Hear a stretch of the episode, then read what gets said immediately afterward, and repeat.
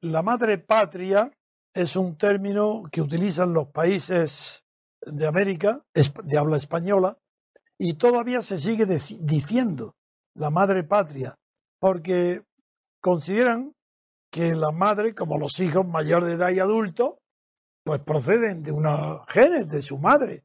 Pues esos pueblos de América eh, de habla española que ganaron su independencia en guerras de independencia, hablan de la madre patria contra la que lucharon y siguen llamándole madre patria hoy.